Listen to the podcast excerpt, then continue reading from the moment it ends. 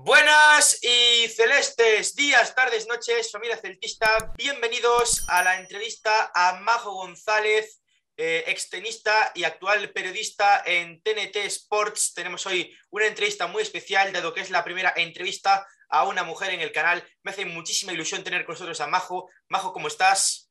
¿Qué tal, Javi? Mucho gusto, muchas gracias por la invitación. Yo muy contenta de estar aquí contigo y con, con la gente que te sigue, así que muy, muy feliz. Muchísimas gracias por, por invitarme. Estamos encantados de tenerte por aquí. La verdad es que tu historia me ha llevado la atención, por tanto estamos encantados de tenerte aquí. Y lo primero que te quiero preguntar es, ¿cómo se vive el celtismo desde tan lejos? Se vive con mucho sufrimiento, tal y como se vive en Vigo, exactamente igual, no, eh, trato de ver todos los partidos, eh, lo, bueno es que tenemos un horario, son siete horas de diferencia en, en, México con respecto a España, entonces casi siempre los partidos son a las 7 de la mañana, 9 de la mañana, vamos a veces a las 2 de la tarde de México, entonces eh, son horarios bastante buenos para, para la afición celtiña en México o en Sudamérica incluso, entonces eh, lo vivimos a lo lejos, pero lo vivimos con, la misma, con la misma pasión y el mismo sufrimiento. Eh, ¿Cómo entraste tú en la televisión para narrar partidos? ¿Cómo fue ese, ese paso ¿no? que diste? Porque tú, eh, si mal no me falla la memoria, eres tenista, fuiste tenista en este caso.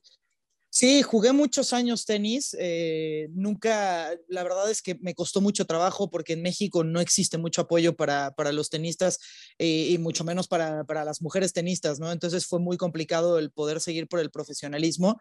Eh, también jugué fútbol muchos años. Yo siempre me quise dedicar a, a ser deportista cualquiera de esas dos. En ningún caso, caso pude. afortunadamente ahora ya ha cambiado un poquito el tema y hay muchas que lo pueden ser. entonces siempre quise estar ligada al, al deporte pero nunca, la verdad, nunca me imaginé que fuera a estar en televisión, ¿no? Yo estudié marketing para meterme al marketing deportivo, para estar en un club de, de fútbol, en, en el club, eh, club importante de tenis, alguna academia importante, pero eh, recibí una oportunidad porque yo ya trabajaba en televisión, pero más en, la parte administrativa de la televisión y en producción y de pronto se fueron un par de compañeros previo al Mundial de Rusia 2018 y me, dieron la oportunidad, me dijeron, ¿quieres narrar? ¿Quieres entrar a esto? Eh, tienes esta oportunidad y si eres buena te quedas y si no, no. Y así fue como, como terminé recibir una, una oportunidad muy, muy importante y por eso estoy acá ahora. De hecho, eh, ha sido la primera mujer mexicana en narrar un mundial de fútbol. Sí, sí, sí, sí, me enteré como a la, a la mitad de la, de la, Copa del Mundo que era la primera mexicana a narrar un, un mundial, lo cual me, me, provocó muchos nervios, pero, pero muy bien, ha salido muy bien, ha salido muy bien. Lo, lo único que nunca he podido y, y, tengo ese pendiente es todavía narrar al Celta de Vigo. Me, no, lo, no he podido todavía, no tengo la oportunidad, pero ya será pronto.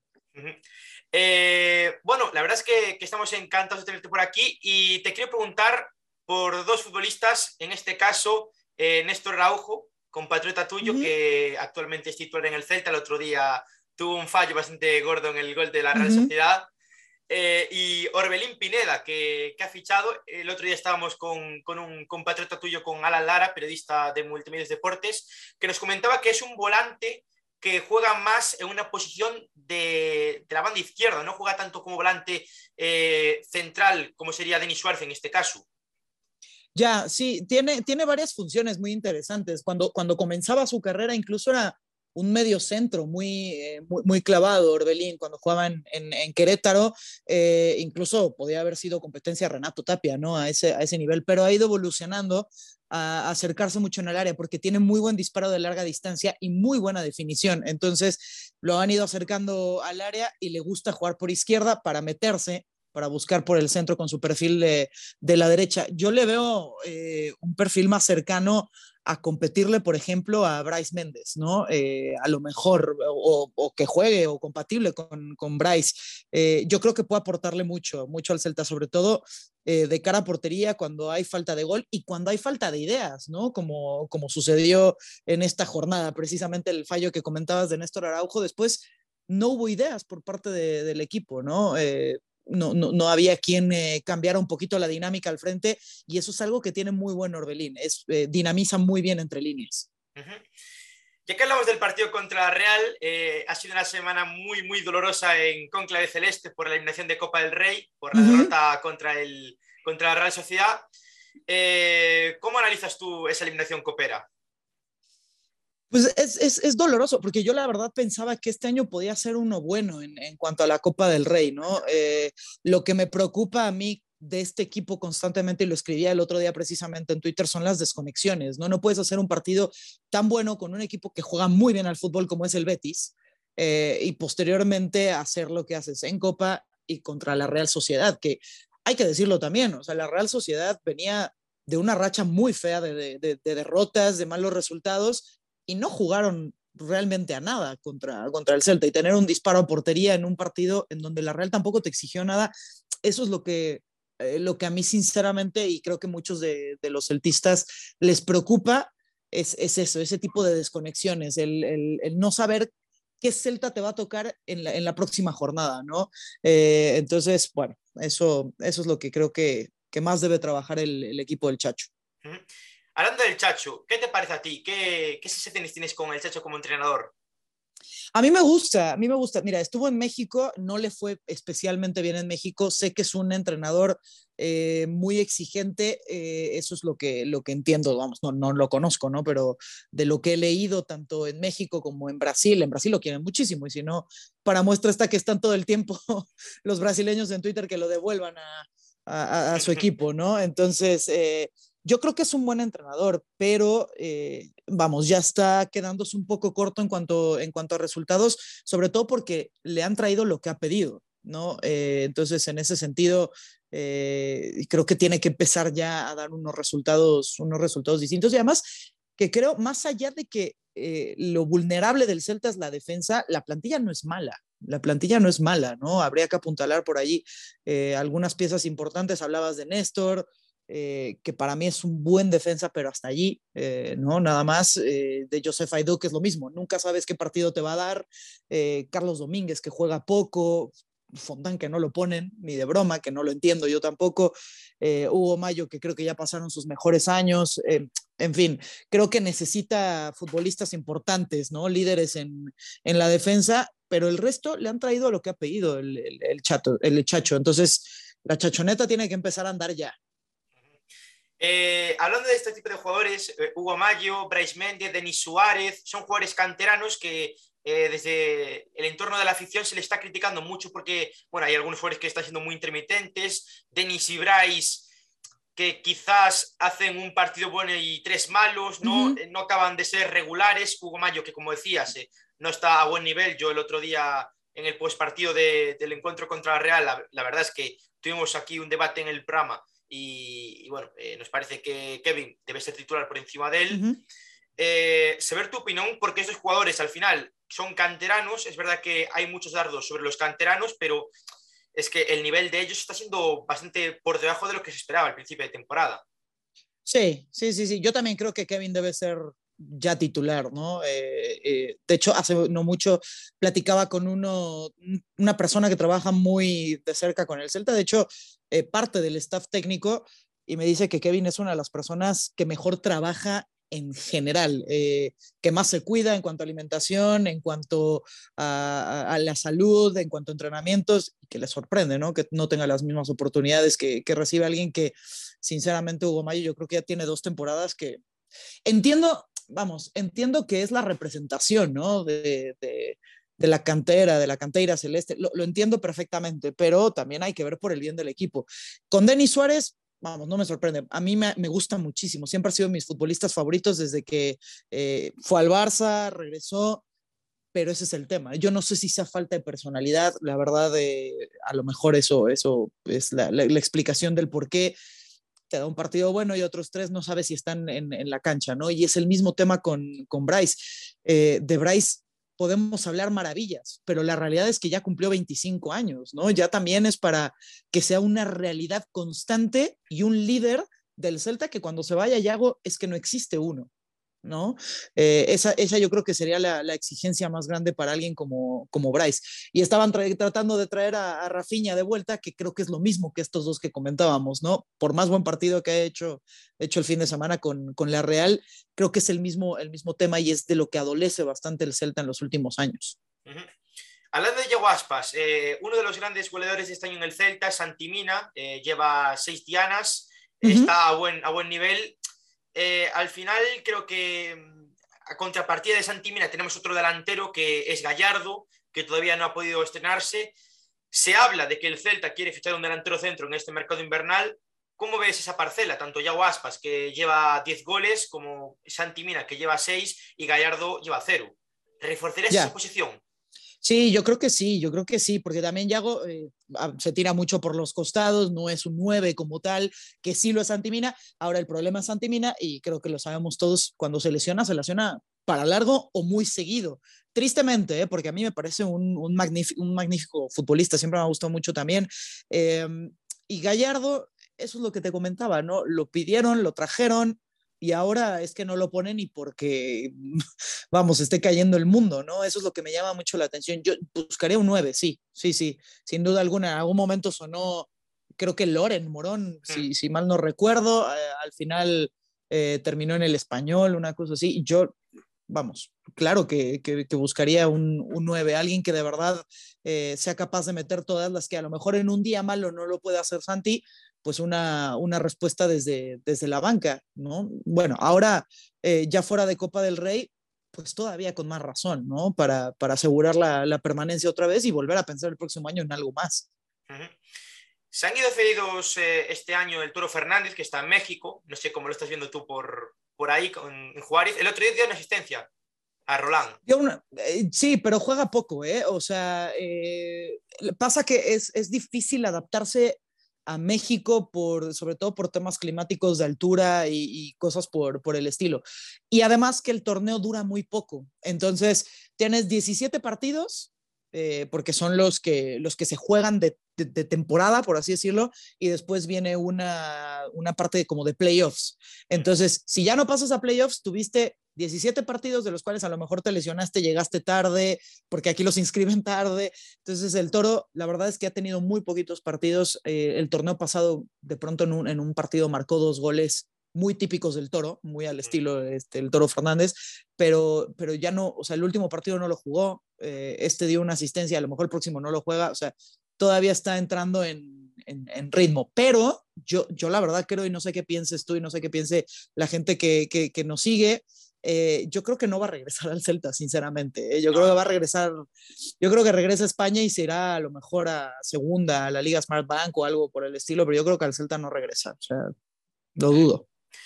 Otros cedidos, que bueno, eh, Miguel Baeza ha salido cedido a la Ponferradina, Carreira, que está triunfando en el Mirandés, con vistas a volver al Celta, eh, Okayo Kuzlu, que hoy se hablaba de que el Fulham está interesado en hacerse con sus servicios, Parece ser que va a salir a la liga inglesa porque es lo que más le, atrae a él.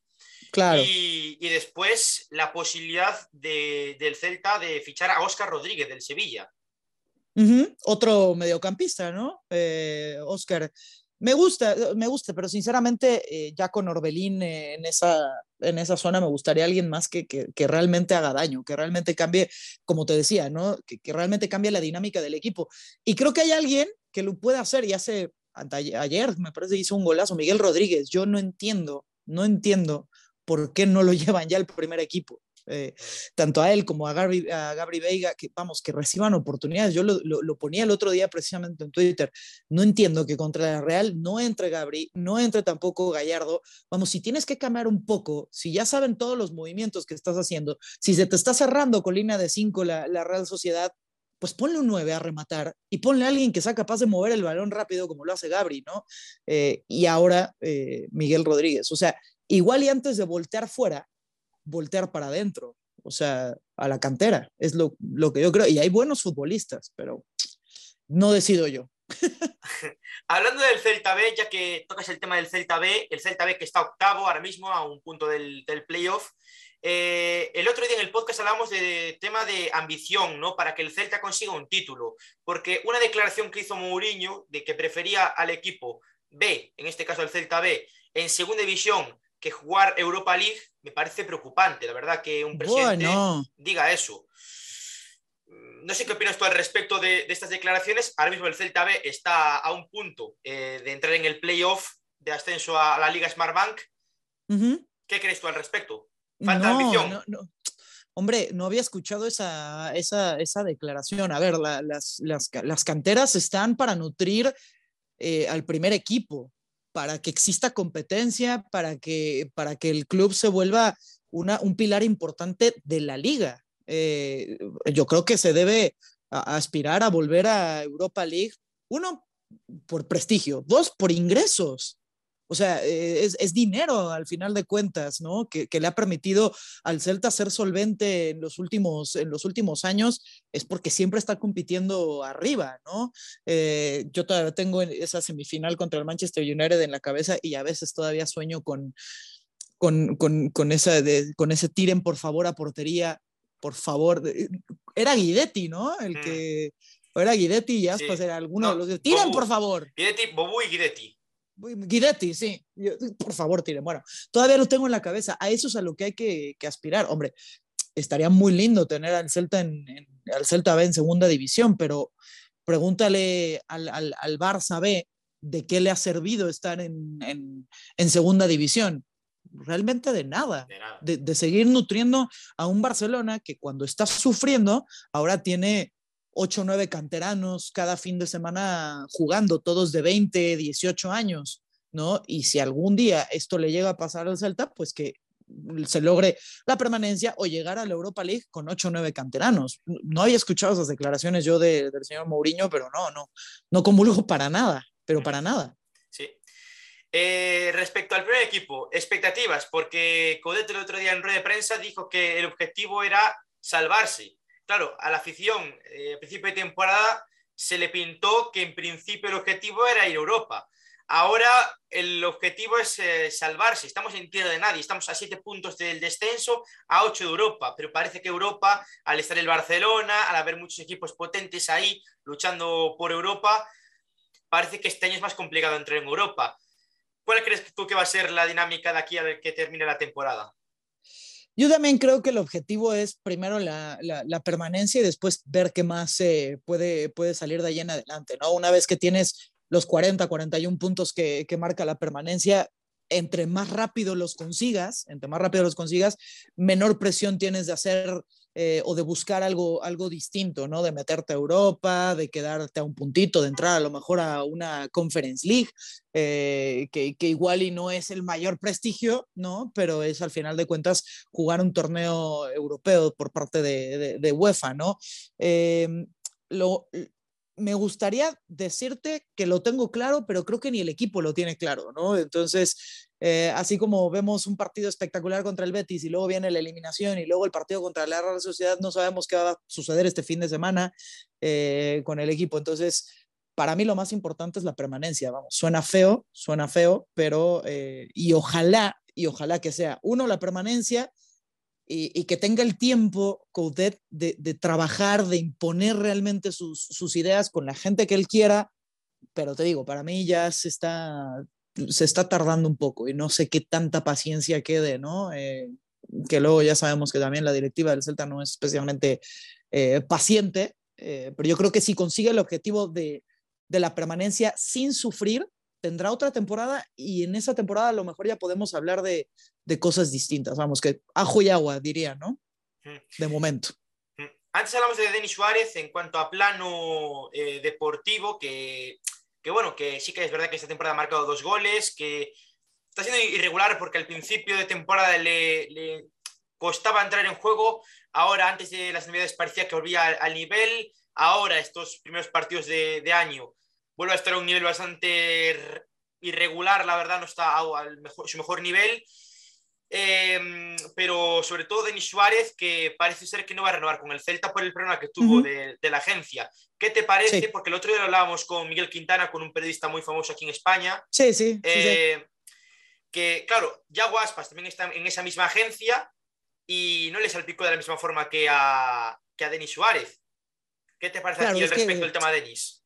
Hombre, es que no son lo mismo. Con, con, el respeto que le pueda tener yo a Denis y todos nosotros a Denis, es que no estamos hablando del, del, de la misma institución que representa para el Celta, para el celtismo, el eh, Yago y él, ¿no? Eh, yo tampoco creo que vaya a renovar.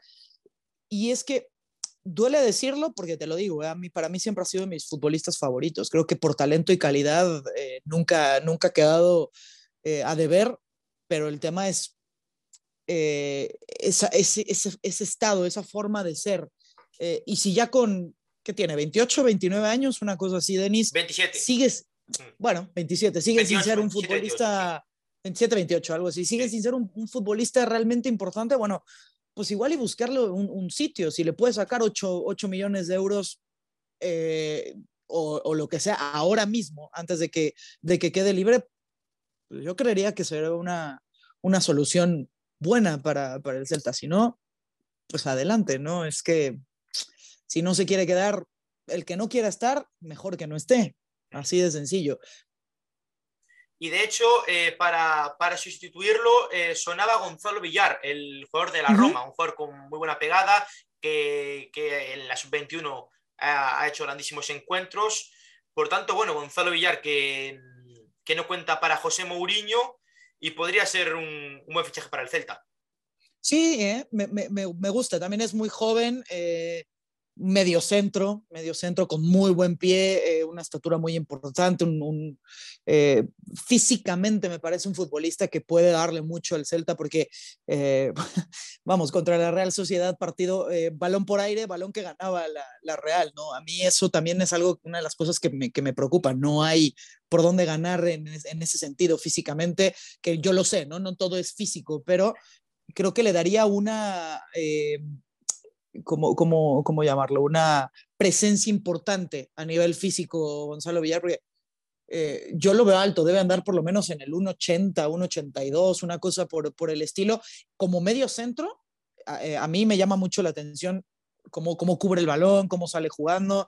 Eh, es, un, es un perfil distinto al de Denis porque a lo mejor no tiene tanta calidad para desprenderse del balón, para moverse entre líneas y demás, pero creo que hay futbolistas que lo pueden, que si cambias un poquito el sistema eh, alrededor de lo que sería Gonzalo Villar, hay quienes te pueden ayudar a que los pases no siempre sean para atrás, como sucede muy seguido con este Celta y como se le critica mucho precisamente a, Denis, ¿no? Bueno, eh, hablando de, este tema, eh, de los fichajes, también Oscar Rodríguez, sobre todo lo que decías antes, un central hace falta. Sí. ¿Qué central te gustaría que llegase al Celta? Hombre, si eh, Jules Koundé, si me lo preguntas, ¿no? O Diego Carlos. No, yo creo que, que pueden voltear a ver eh, a, la, a, la, a, la, cantera. O sea, eh, si lo que quieres es ser solvente económicamente y traer futbolistas que den un paso al frente, Oscar Rodríguez, Gonzalo Villar, porque a ver, por Gonzalo Villar van a tener que dar unos 8 o 9 millones, una cosa por el estilo. Oscar Rodríguez no sé si llegue, si llegue libre, o sea, en 5 millones, una cosa, una cosa así. Vamos, tampoco el Celta es conocido por ser un equipo que, que, que, vaya al mercado a buscar eh, futbolistas caros, ¿no? Al contrario, suele vender. Es un equipo que vende más y que busca perfiles mucho, mucho más bajos. Eh, voy a sonar como representante mexicana, la verdad. Hay, hay centrales importantes en México, hay centrales buenos, jóvenes eh, en México, incluso te diría con una, un, nivel superior al de Aido o al de Guaidó, como le quieran llamar, o al de, o al de Néstor, ¿no? Y serían opciones no tan, no tan caras. Uno de ellos, Johan Vázquez, que ya llegó a Italia, vamos, sería una de las buenas opciones. Pero en, en, en España pues está Catena del Rayo Vallecano. A mí me parece una de las mejores opciones que hay en el mercado español. No es, creo que tiene 24, 25 años, una cosa así. Y sinceramente no creo que sea muy caro. ¿eh? A, mí, a mí me gusta mucho, por ejemplo, Catena, Nacho Vidal de Osasuna. Yo creo que hay dentro del mismo mercado perfiles bajos que, pueden funcionar para el Celta y que den un golpe sobre la mesa, sobre todo. Eso es, eso es lo más importante, un golpe de autoridad. A ver, Nacho Vidal en este caso yo no lo ficharía. Yo creo que tenemos con Carreira, Kevin y, Hugo Mayo el derecho bastante, bastante cubierto en ese aspecto. Aunque Hugo Mayo esté a un nivel bastante bajo, pues yo creo que con Kevin y Carreira tendríamos. Y Hugo Mayo va a ser en el Celta. O sea que, que bueno, yo creo que ese, ese flanco lo tenemos bastante cubierto.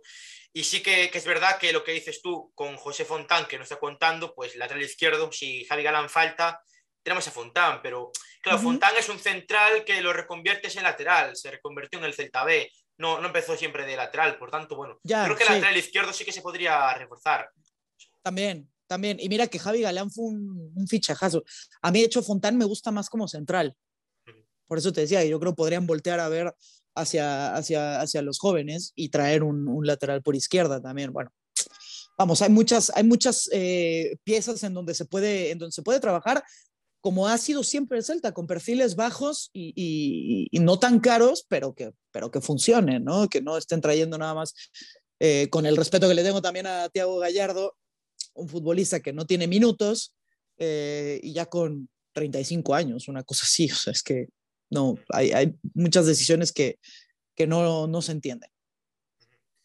Eh, respecto al lateral izquierdo, quiero matizar, porque la gente que vea la entrevista, pues eh, quiero matizar que no digo Pampín, porque Pampín no creo que le vayan a dar la oportunidad, eh, el capitán del Celta B, no creo que le vayan a dar, a dar, la oportunidad, por eso digo que quizás sería buena opción pues fichar un lateral izquierdo low cost para hacerle, bueno, de suplente a, a a Javier aunque realmente lo que más surge para mí es un, buen central con liderazgo. Murillo, que no vuelve al Celta porque Murillo está a un nivel paupérrimo, está a un nivel de, equipo de primera ref incluso. Y, claro, con Néstor Araujo, eh, Charlie y Aidú no, damos. Eh, Fontán está gozando de pocos minutos, por tanto, bueno, eh, creo que, hay que reforzar esa parcela. Un delantero y, si se va Denis Suárez, un, un buen volante ofensivo para, para esa posición. Em, Majo, ¿no crees que Coudet eh, es muy cerrado de mente a veces y debería probar de otra forma, otro esquema? Porque al final siempre se obsteca con ese 4-4-2 en rombo, con, con, esos, con ese, bueno, 1-3 ¿no? en el centro del campo, con el rombo, ¿no? con Cervi eh, y Bryce como interiores. ¿No crees que tendría que tener otro, otra mentalidad y, rotar de vez en cuando ese, ese esquema? Porque claro, eh, desde que Cudet eh, llegó a Vigo en noviembre de 2020, llegó en 2020, noviembre de 2020, hasta ahora eh, ha sido siempre el mismo, el mismo esquema, salvo algún partido en concreto, pero el resto siempre con ese 4-4-2 en rombo. Pues sí, sí, sí, sí, vamos, yo no sé más que, que Codet, ¿no? Ni mucho menos, pero, pero sí, debería probar con otro, con otro sistema. Y es lo que te decía, si se va Denis, eh, y traes a Gonzalo Villar, es que tendrá que probar con otro, con otro sistema, ¿no? Porque son perfiles totalmente distintos y lo mismo ya teniendo a Orbelín, que bien entiendo, él no lo pidió, pero creo que le puede dar mucho al Celta y ojalá él lo termine, lo termine demostrando, pero sí, y sobre todo en virtud del rival, ¿no? Porque eh, es lo que platicábamos, contra, contra el Betis funcionó de maravilla, ese rombo es que deshizo, deshizo al Betis, ¿no? ¿No? Eh, pero, pero contra la Real eh, fue totalmente distinto porque era prácticamente la misma, eh, la, misma manera en cómo se estaban encontrando, solamente que la Real replegaba muy bien con otro futbolista más, formando esa línea de cinco que te digo que no le permitía al Celta hacer absolutamente nada. Y si tú no cambias de sistema, si no mueves de ninguna manera las piezas que tienes, que son buenas piezas, que son buenos futbolistas, no sorprendes a nadie, ¿no? Y ahí es en donde te vuelves totalmente predecible, como le pasó precisamente en Anoeta o en la Real Arena, eh, y, no, eh, y, no, hay, no hay manera de encontrar una, una, diferencia en el, en el, terreno de juego. Yo creo que debe ser en virtud de, del rival que tengas enfrente, y creo que tiene los futbolistas para hacerlo, pero bueno, si no, o no confía en ellos, que sería el mayor problema, o como dices, es muy... Eh, cerrado de mente, testarudo, como lo, como lo, eh, lo, lo quieran llamar. Eh, dos temas importantes que quiero tocar. Eh, primero es tema de poca afluencia de público en Balaídos. Hoy salió que el Celta hizo una encuesta para conocer bueno, un poco la, la, opinión, pero hay una problemática aquí muy importante y es la falta de público en Balaídos. De 20.000 personas antes de la pandemia, 20.000 personas antes de la pandemia, a normalmente 11.000, 12.000, 13.000 es preocupante porque son casi 7.000, 8.000 socios que eh, no, bueno, socios no, aficionados del Celta que no van al estadio y 4.000, 5.000 socios menos. Sí, pero a ver, los socios son socios que no van o socios que han eh, dejado de, pagar su carnet. O, sí. o, sea, ah, también. Claro, claro, o sea, hay socios que se dieron de baja del Celta. Claro, claro, que ya no. Uh. Bueno, eh, es que yo creo que no, si no te sientes identificado con tu equipo, con lo que están haciendo, es lo que, es lo que sucede, ¿no? Al final de cuentas, no te sientes escuchado. La verdad, eh, no, sé si tenga que ver con los precios que entiendo que también subieron un poco, eh, la remodelación del estadio que no termina. Eh, yo creo que son muchos factores. Digo, no vivo allá, que, más quisiera, ¿no? no, vivo, no vivo allí siendo aficionada a lo lejos igual y tiene que ver con que no se sienten plenamente identificados, no están contentos y la manera de hacerlo notar es no yendo al, al, campo. Eso es lo que yo, lo que yo entendería que, que, sucede, ¿no? Que, que, a ver, yo tengo amigos allá eh, mexicanos eh, que se han ido a estudiar a la Universidad de Vigo, que está, o que incluso tengo uno que fue a tener a su bebé allá para que naciera gallego tal cual. Eh, y ellos sí que van al estadio cada, cada 15 días, o bueno, si tocan dos seguidos, pues dos seguidos, o en Copa, eh, están allí siempre, pero yo creo que es distinto, ¿no? Si no puedes estar siempre, pues el tiempo que estés en Vigo, pues vas, ¿no?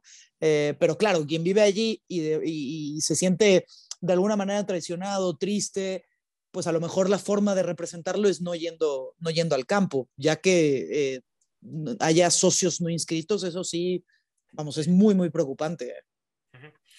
Y lo último que te quiero preguntar acerca del Celta es eh, una gran controversia en estos últimos años y es la no creación de momento del Celta femenino.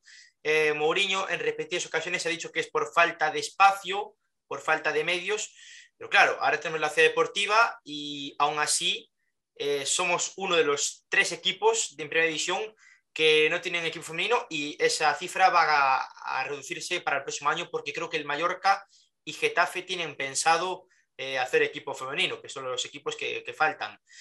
Eh, opinión al respecto porque yo creo que no es por falta de, lugar, porque el Lugo tiene equipo femenino ya y entrenan y juegan en un mismo sitio. Yo creo que no van por ahí los tiros y es más un tema económico, más que... Por supuesto.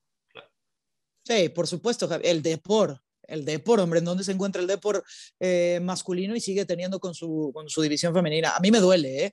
Me duele sinceramente porque tengo el, el, fútbol femenino en México se ha vuelto muy importante, es parte ya de nuestra vida y mucha gente que viene me pregunta, pero ¿por qué eres del Celta? Entonces ya les explico la historia, mi padre, mi familia. Eh, ah, muy bien. ¿Y el Celta femenino para empezar a seguirlo? Bueno, no hay, ¿no? ¿Cómo? ¿Cómo? y a, mí me duele personalmente. Yo también creo que es un tema económico, eh, puramente económico. Eh, Carlos Mourinho siempre ha sido un hombre de negocios, eh, ve más por ese, por ese sentido, lo entiendo, ¿no? Al final de cuentas es tu negocio privado, tu, tu equipo, pero de que es que deberían, deberían tenerlo, porque además yo sé que el fútbol en, en, Galicia es muy querido y el fútbol en Vigo puede llegar a ser eh, si tu división masculina no te está dando, o varonil, no te está dando lo que, la representación que quieres del, celtismo, a lo mejor lo hace la femenina. ¿No?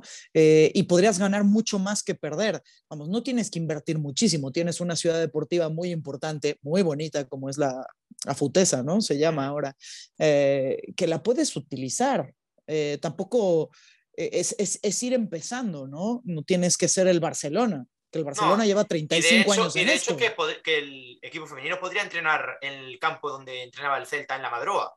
Claro, por supuesto, porque sigue estando la Madroa, ¿no? Entonces, bueno, no, no, de que, de que hay posibilidad, hay posibilidad, pero ahora, por ejemplo, la pizarra celtista que sigo en, en Twitter hacía una encuesta hace unos, unos días de los socios, si estaban dispuestos a pagar un poco más para apoyar eh, al, al, club femenino, y todos ponían que no, ¿no? Entonces también es, eh, vamos, entiendo lo complicado que puede ser, pero ahí hay formas de, lanzar un equipo femenino con patrocinio. Va a sonar un, tanto feo a lo mejor lo que voy a decir, pero hay que decirlo que eh, en este momento el apoyar a las mujeres eh, está muy de moda. Y, suena muy mal, suena muy mal, lo sé, suena muy mal lo que estoy diciendo. No debería ser una moda, ¿no? Pero en este momento, ¿cuántas niñas no quieren jugar al fútbol? ¿Cuántos papás no quieren ver a sus niñas jugar al fútbol? ¿Y cuántas no quieren ser Alexia?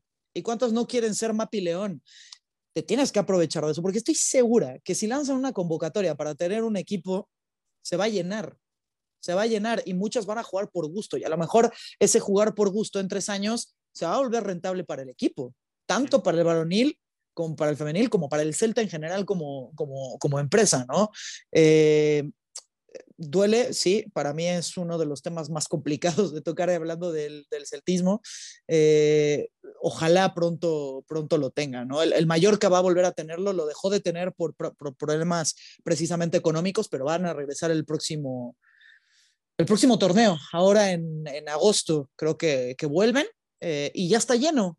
Hicieron la convocatoria y ya tienen equipo, ya está de vuelta y tienen hasta eh, filial, por, por, así llamarlo, y el Getafe también lo va, lo va, lo va a empezar. Entonces. Efectivamente. No, aquí se, se, intentó un conato, ¿no? Bueno, al, con el Matamá, que creo que iba a acceder a, segunda división, a, a, la Liga Reto y Iberdrola. Y, y, al final no, no se acabó haciendo, pero sí que estuvo muy cerca de, de conseguir eh, hacer ese Celta femenino hace un par de años, no hace mucho. Pero bueno, esperemos que, que al final el Celta femenino se acabe haciendo porque Ojalá. la excusa del campo no, no, no tiene ningún tipo Tú de imagínate... sentido. Porque en Vigo hay miles de campos. Eh, no hay, no hay claro, ninguna, no hay claro, claro. Y si no, los hay en Orense. O sea, vamos. Tú, tú imagínate que alguien como Vero Boquete, histórica, que, que, un campo lleve su nombre, con 34 años esté brincando de club en club en club, porque lo único que quiere es jugar en casa. y no tienen dónde jugar. Y no tienen dónde jugar. Alguien como Vero Boquete, bueno, no sé. Eh, ojalá, ojalá y yo voy a, voy a seguir mi presión eh, particular en, en, redes sociales a ver si de algo, de algo funciona. Se unen a mí, me ayudan. Eh, lo último que te quería preguntar, que que bueno, lo quería preguntar al principio, pero como no se ha dado la situación, la, te lo quiero preguntar ahora, es que mucha gente se estará preguntando a este punto de la entrevista que por qué eres del Celta. Ah, venga, sí, mi papá o mi padre, eh, mi padre es de una, una, aldea que se llama Longos, en Toén, muy cerca de Orense. Entonces, eh, de tantos gallegos que vinieron a México hace muchos años, eh, por distintas razones, mi papá llegó acá y, y, y lógicamente eh, nos ha dejado a mi hermano y a mí el, sentimiento gallego muy, muy en el corazón, ¿no? Entonces eh, crecimos viendo al Celta de Vigo, mi padre es del Celta y del Real Madrid, eh, como mucha gente que tiene a su equipo de la ciudad y luego el otro grande, por así llamarlo. Entonces, este, crecimos siempre del, Celta. Hay mucha gente en México, mucho gallego en México, y mucho celtista en México. Entonces, todos aquí estamos, estamos juntos. Pero es por eso, es porque toda la familia de mi, de mi padre es de, de, de allá, de, de, muy cerca de Orense, y muchos años ya viviendo en Vigo. Entonces yo desde muy pequeña, todos los veranos, iba a Vigo. No había fútbol, tristemente, porque pues eran los veranos en donde no había, no había fútbol, pero las pocas veces que pude ir, eh, pues te llena de, de orgullo el, tener esa parte eh, dividida del corazón mexicano y español gallego. ¿En qué puesto crees que vamos a quedar a final de temporada? Ay, Dios. Eh, ¿por, qué, ¿Por qué eres así? Yo creo que en el décimo. Décimo puesto. Está bien, está muy sí. bien. Está bien, ¿no? Sí, yo creo que está bien. Ojalá, ¿eh? Venga. Ojalá, porque visto Venga. esto está complicado. No, no, no, bueno. no pasa nada, venga. sin miedo, sin miedo. bueno, pues para terminar, eh, nosotros tenemos muchos celtistas sudamericanos eh, si quieres mandarle un mensaje a, a esos celtistas de, del otro lado del charco que, que, tanto queremos. Es más, tenemos varios colaboradores habituales en el podcast que son de, de, Sudamérica. Ah, venga, pues qué maravilla. Pues un día, un día ojalá nos podamos juntar. Yo me imagino que en Argentina debe estar también, en Venezuela. Sí. Eh, Perú, sí, sí, Perú, peruanos, Perú. Brasil.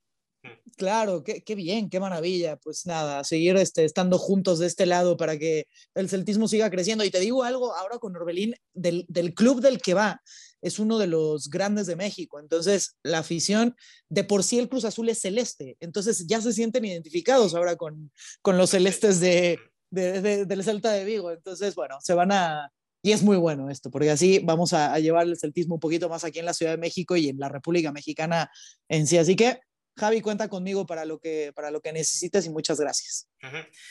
Para terminar, eh, me gustaría que nominases a alguien para que se pase por el programa. Venga, eh, necesita ser este Celtiña. Vamos a ver. ¿Conoces a Roberto Testas? No, no lo conozco. Venga, pues ese, ese te lo nomino porque es un, eh, estudió en la Universidad de Vigo, es de los que está yendo a Balaídos cada vez que puede, es mexicano, pero eh, él es de avión, bueno, su familia es de avión, y es uh, analista, es muy buen analista de fútbol, sabe muchísimo, sigue muy, muy de cerca al Celta, va muy seguido también a Barreiro, entonces te lo, te lo recomiendo porque yo estoy segura que él sí que te puede decir todas las necesidades del equipo y conoce muy bien al Chacho. Entonces, puro fútbol con Roberto Testas, ¿eh? Pues nada, Majo, muchísimas gracias de verdad por haberte dado tu tiempo en esta, en esta entrevista, en esta charla. Me lo he pasado muy bien, espero que tú también. La verdad es que ha sido maravilloso hablar contigo de, de, fútbol y del Celta. Y nada, que estás invitada para que cualquier postpartido, cualquier podcast normal que hagamos, estés con el resto de colaboradores del podcast. Venga, yo feliz, encantada. Muchísimas gracias a todos. Gracias, Javi. Pues un abrazo a todos y a la Celta. Chao.